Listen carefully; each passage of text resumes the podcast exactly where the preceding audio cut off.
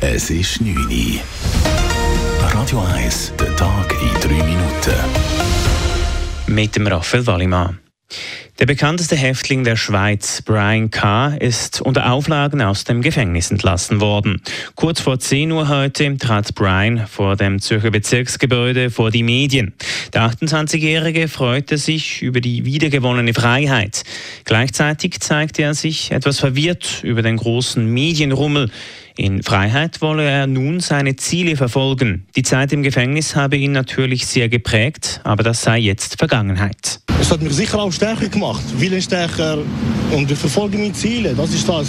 Mein Ziel ist immer Box-Champions League, kämpfen, wir träumen auch ein anständiger Bürger sein, keine Probleme haben wie gesagt, und draußen mit 28 Leben anfangen. Ist sehr spät, aber irgendwann muss es auch mal sein.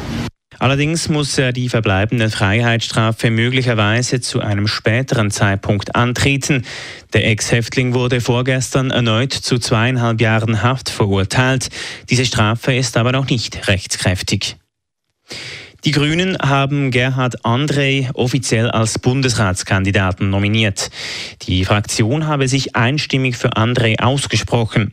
Der Freiburger Nationalrat habe das ideale Profil, um die grünen Werte im Bundesrat zu vertreten, hieß es heute vor den Medien.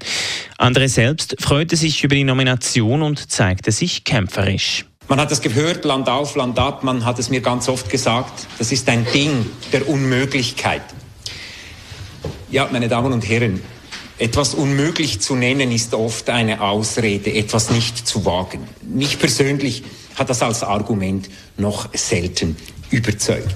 Die Grünen wollen bei den Bundesratswahlen am 13. Dezember einen der beiden FDP-Sitze angreifen. Die FDP sei jene Partei, die am meisten übervertreten sei im Bundesrat. Ein S-Besitz werde nicht angegriffen. Ein barrierefreier öffentlicher Verkehr für Menschen mit Beeinträchtigungen ist in der Schweiz noch weit weg.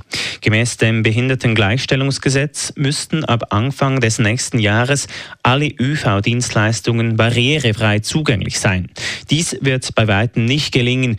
ÖV-Branche, Städte und Gemeinden wollen aber Ersatzlösungen anbieten. Einzelheiten von Adrian Sutter. 20 Jahre lang hätten die Verantwortlichen Zeit gehabt, um alle ÖV-Haltestellen in der Schweiz barrierefrei zu gestalten.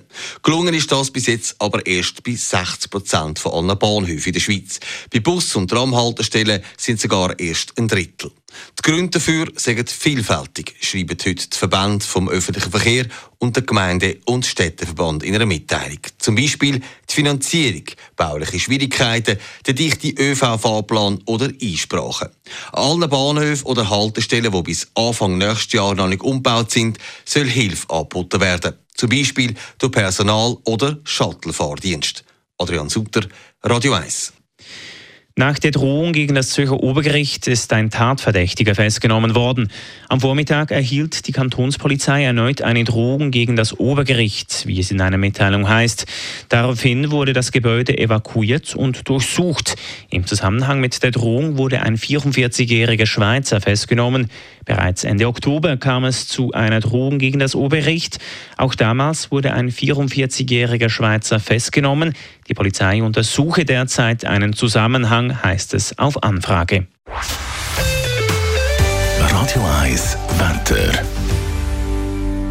Am Abend und in der Nacht gibt es immer wieder Regen. Am Morgen gibt es noch eine letzte Regengüsse. Gegen den Nachmittag soll es aber freundlicher werden und es schaut einmal die Sonne führen. Die Temperaturen sind bei etwa 8 Grad. Die Schneefallgrenze ist auf 800 Meter.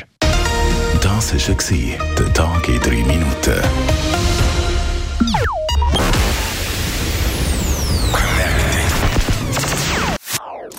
Das ist ein Radio 1 Podcast. Mehr Informationen auf radio1.ch.